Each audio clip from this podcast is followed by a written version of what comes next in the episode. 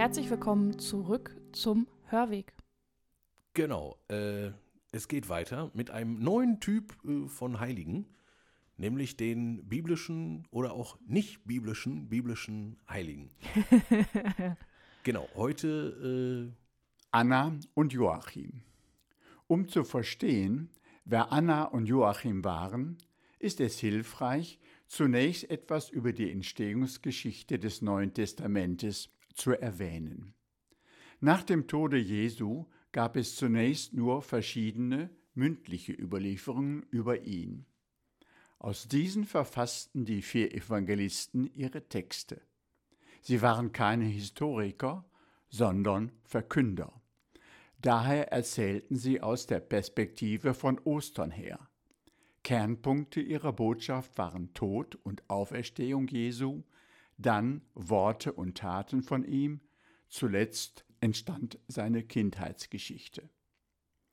Diese vier Evangelien wurden zwischen den Jahren 50 und 90 abgefasst. Anna und Joachim werden allerdings nicht darin erwähnt.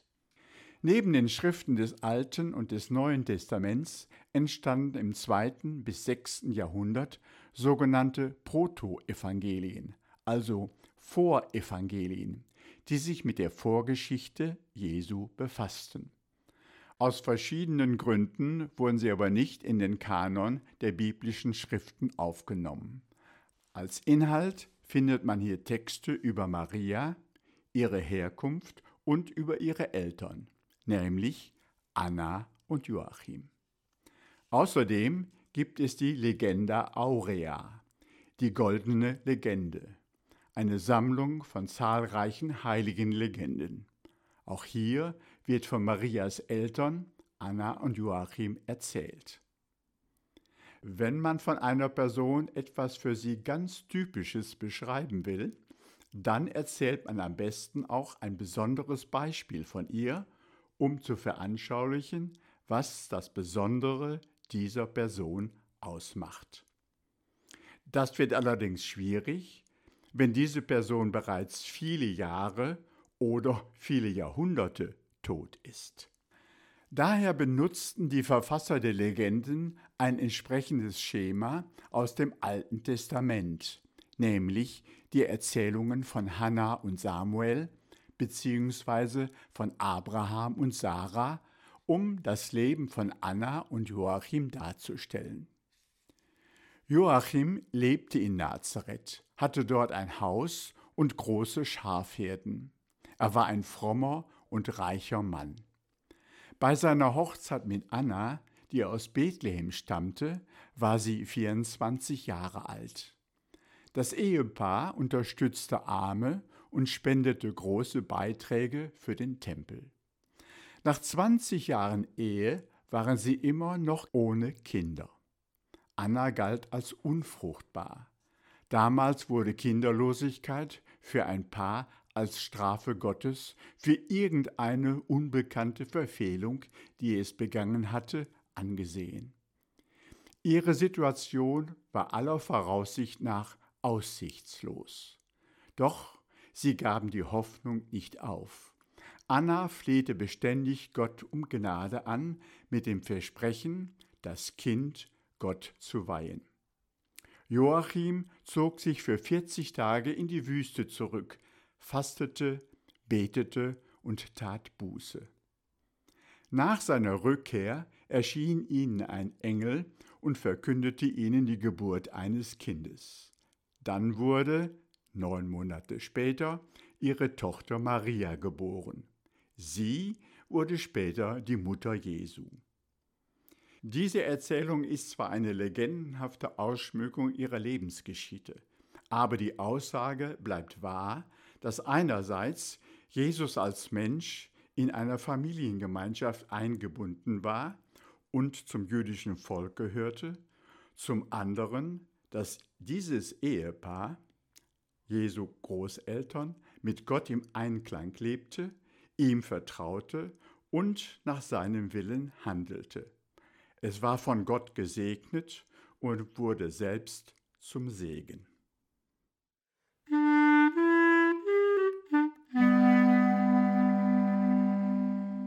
Ja, da haben wir sie. Zwei, von denen man eigentlich denken sollte, dass sie in der Bibel eine nicht ganz unbeachtliche Rolle spielen. Aber dem ist es nicht so. Wir haben es in der Einleitung schon gesagt. Es sind die quasi nicht biblischen, biblischen Heiligen. Genau, und an denen kann man natürlich äh, jetzt einfach über die, das ganze Konzept Heiligenverehrung und so weiter auch nochmal äh, toller äh, nachdenken und ins, äh, ins Gespräch kommen.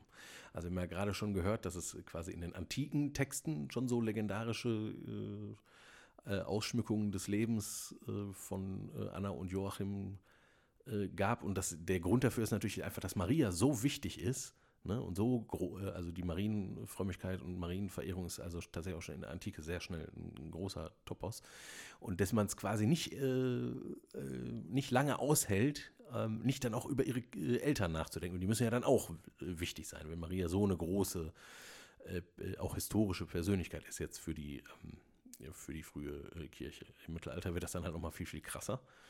Ähm, wenn dann diese Sachen, ähm, die halt in in antiken Texten auftauchen, dann halt wieder aufgenommen werden und dann noch äh, in dieses Buch da reinkommen, was wahnsinnig, wahnsinnig wichtig sein wird in der, äh, fürs ganze Mittelalter. Also die, die äh, Legenda Aurea, von der wir gerade gehört haben.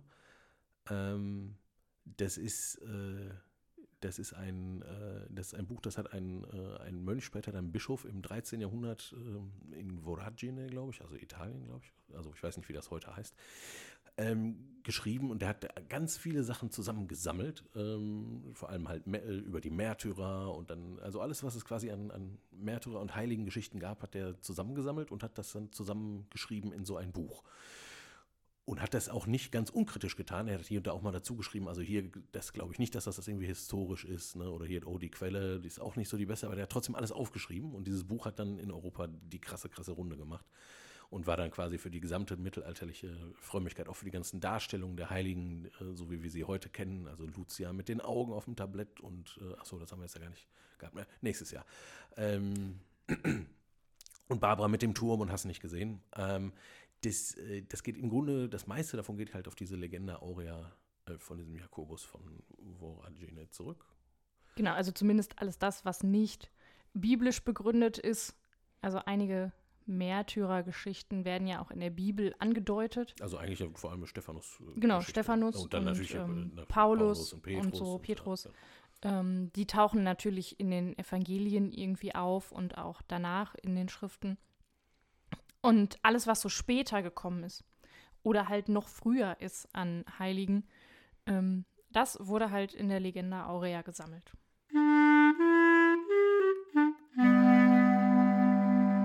Jetzt kann man mal ein bisschen nachdenken, also über Joachim und Anna. Ähm, wir haben das ja gerade schon ähm, in unserer Version der Legende oder in unserer Version der äh, Biografie gehört, ähm, dass man natürlich überhaupt gar nicht wirklich was wissen konnte über das historische Personal, weil es ja keine Quellen darüber gab außer denen, die halt ja genannt wurden und die dann aber Jahrhunderte später äh, sind. Und also jetzt möchte man aber trotzdem, Heilige sind ja immer auch Vorbild. Ne? Jetzt weiß man, Maria ist so heilig, dass ihre Eltern auch auf jeden Fall heilig sein müssen. Jetzt fragt man sich, wofür, warum, wieso, weshalb.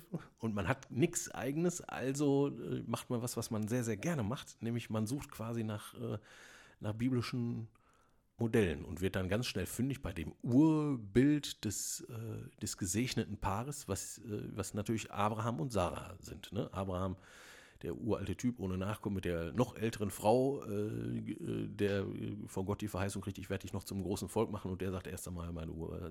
Äh, Wie soll das mit dem großen Volk funktionieren? Ich habe noch nicht mal einen Sohn. Ja, genau. Und dann geht das ja quasi alle los. Ne? So. Und das ist quasi die, die, das Grundmodell, also Abraham und Sarah, das vermeintlich unfruchtbare Paar. Und äh, genau, dieses Grundmodell taucht jetzt halt auch bei Anna und Joachim auf. Und bei Elisabeth und, und Zacharias auch, ne? Mit Johannes. Genau, mit Johannes dem Täufer. Also da ist, sind schon die Parallelen in der Geschichte auch zu finden. Genau, oder auch die Geburt mhm. des, äh, äh, des Propheten Samuel ist auch schon ähm, äh, auch schon genau so eine Geschichte. Also die, dieses Modell zieht sich quasi durchs Alte Testament bis ins Neue Testament und jetzt auch noch bis in diese Teile des Neuen Testaments, die gar nicht mehr dazugehören. Genau, und das kleiner Spoiler vielleicht, es wird sich auch noch weiterziehen und wir werden demnächst auch noch ein paar kennenlernen, wo dieses Modell nochmal wieder auftaucht. Also gut merken. Genau. Kann nochmal sinnvoll sein für eine Folge von uns. Es gibt viele interessante Punkte, äh, wo ich äh, direkt äh, Lust habe anzuknüpfen. Dieser vermeintliche Tun-Ergehen-Zusammenhang zum Beispiel. Also, das, äh, da gibt es auch eine Geschichte von Jesus, ne? Mit äh, die Heilung eines Blinden. Vielleicht fangen wir aber mal an, bevor du jetzt schon bei der Geschichte von Jesus bist. Diesen Tun-Ergehen-Zusammenhang. Ich glaube, das ist den Hörern nicht allen sofort. Ja, genau, das, den wollte ich gerade erklären. worauf du damit hinaus willst. Das genau. ist nämlich so eine schöne theologische Floskel, die man in Vorlesungen immer wunderbar bringen kann. Ähm, auch in Exegese. Genau. Das ist der Tun-Ergehen-Zusammenhang. Ja, das ist quasi die biblische Version von Karma. Ne? quasi. Könnte man sagen, weil so wie du äh, handelst, so wird es auch dir ergehen. Das ist, war so eine, ist so eine religiöse Grundüberzeugung, die sich auch in anderen Religionen, wie zum Beispiel in der Vorstellung des Karma, finden lässt. Also wenn du, äh, wenn du böse bist, dann wird dir auch Böses widerfahren. Und wenn du gut bist, dann wird dir auch äh, Gutes und Segen widerfahren. Und das heißt, ganz viel vermeintlich Böses oder vom, also offenkundiges Leid, äh, das, das führt dann dazu, also es führt perverserweise dazu, dass man sozusagen, wenn, jetzt jemand irgendwie mit einer Behinderung zum Beispiel zur Welt kommt oder wenn jemand keine Kinder kriegen kann oder so, dass man dann davon ausgeht, weil es gibt ja diese vermeintliche Ordnung von Tun und Ergehen, also wenn du Gutes tust, dann wird es dir gut gehen und wenn du böse bist, dann wirst du auch quasi im Leben bestraft, dass man die Leute, die quasi schon bestraft sind durch äh, ihre Erkrankung oder Behinderung oder was auch immer oder äh, keine Kinder kriegen können, dass man denen jetzt auch noch, dass man noch vermutet, die werden äh, irgendeinen Scheiß gebaut haben und jetzt quasi von Gott dafür gestraft. Und das ist, äh, genau. Das ist also der Tun-Ergehen-Zusammenhang und der wird jetzt ja auch in dieser Legende ähm, äh, über Anna und Joachim äh, quasi äh, kurz angesprochen. Ähm, schon innerhalb der Bibel wird das, also es wird gerade im Buch Hiob, im Alten Testament wird das schon massiv aufgelöst und so weiter, wird halt gesagt, so Hiob ist halt der unschuldig Leidende, der hat wirklich nichts Böses getan und leidet halt trotzdem. Also es gibt schon eine innerbiblische Diskussion und dieser Gedanke, der lässt nach.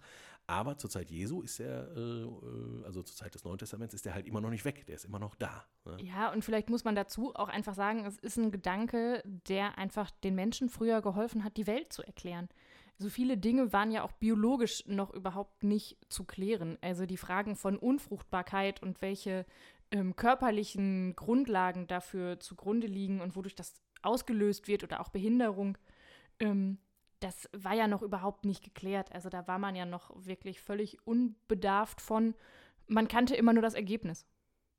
Genau, und das und, wollte halt gedeutet und, und mit einem Sinn versehen werden. Und dann hat man sich halt dieser alten Muster bedient.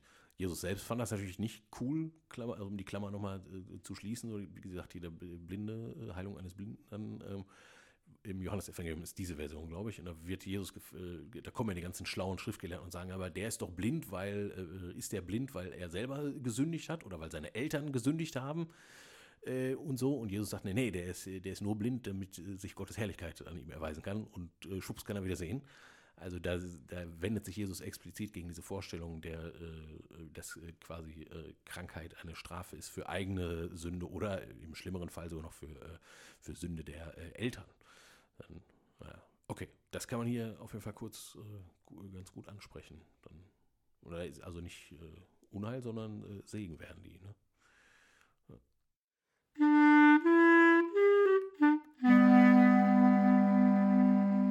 Das gibt natürlich der Geburt von Maria schon eine eigene Bedeutung. Jetzt kann man natürlich noch die Frage aufmachen der unbefleckten Empfängnis ja, Mariens, ähm, die dem Ganzen zugrunde liegt. Ein äh, Gedenktag, den wir Anfang Dezember eigentlich feiern.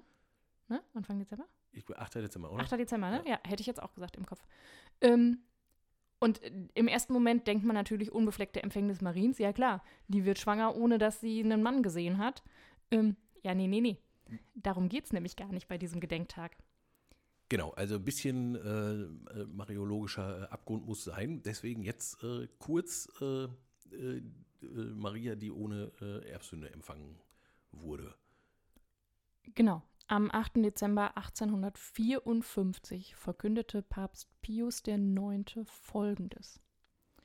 Zur Ehre der heiligen und ungeteilten Dreifaltigkeit zur Zierde und Verherrlichung der jungfräulichen Gottesgebärerin, zur Erhöhung des katholischen Glaubens und zum Wachstum der christlichen Religion.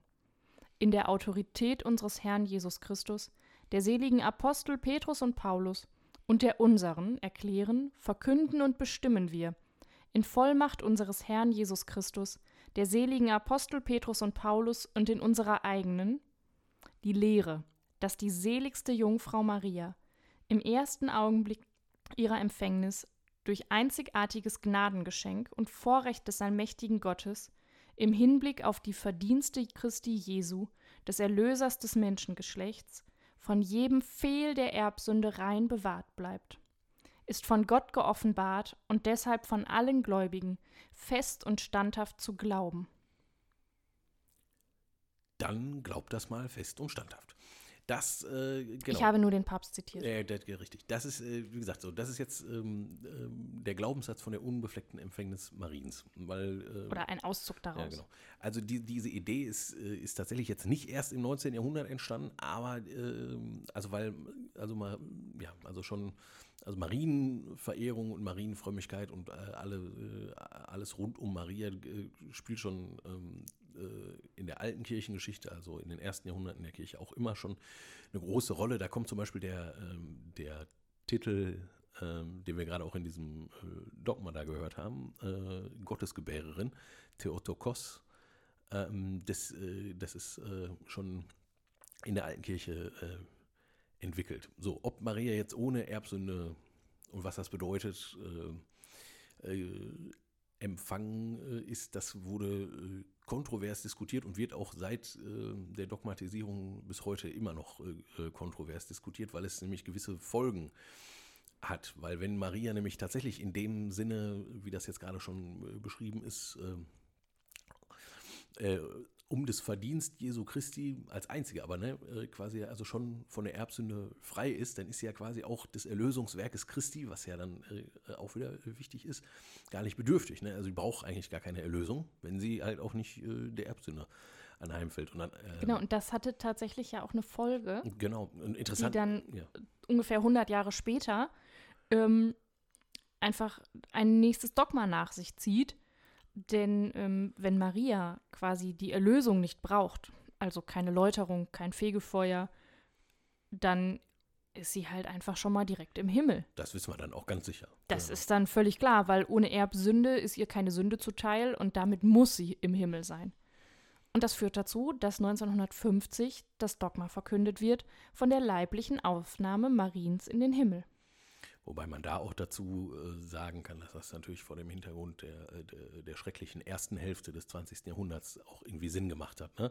Also es Maria, also es sollte natürlich ein tröstliches Dogma sein, dass Maria leiblich in den Himmel aufgenommen ist und da quasi schon als, als uns vorausgegangene ähm, halt auch wirklich, wieder Heil und Leben bei Gott hat nach diesen zwei entsetzlichen äh, Weltkriegen, die am Anfang des, äh, des 20. Jahrhunderts stattgefunden haben, wo halt äh, Millionen von Menschen äh, gar keine äh, Leiber mehr hatten hinterher, weil sie halt einfach, äh, einfach quasi völlig vernichtet und zersprengt wurden durch Bomben und hast du nicht gesehen. Also genau.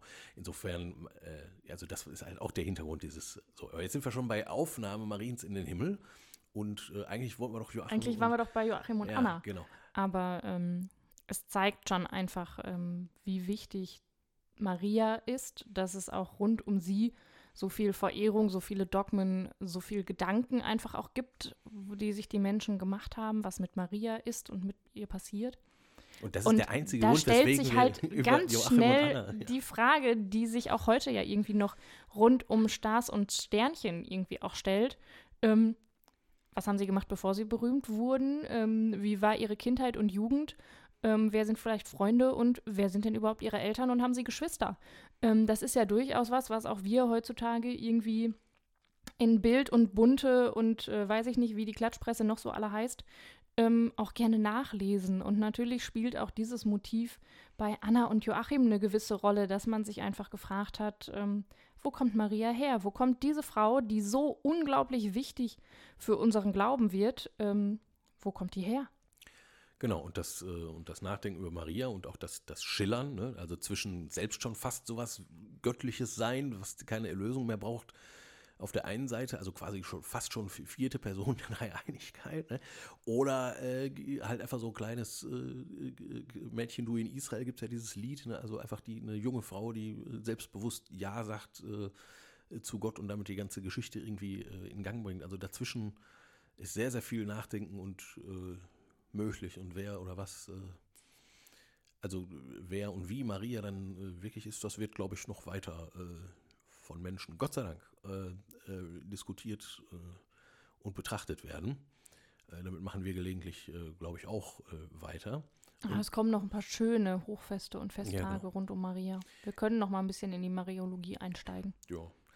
Und wie gesagt, das war heute so ein, also mit, wenn wir auf die Heiligen äh, Joachim und Anna gucken, war das quasi so ein erster Schritt, weil eigentlich sind die ja äh, vor allem Maria, ne?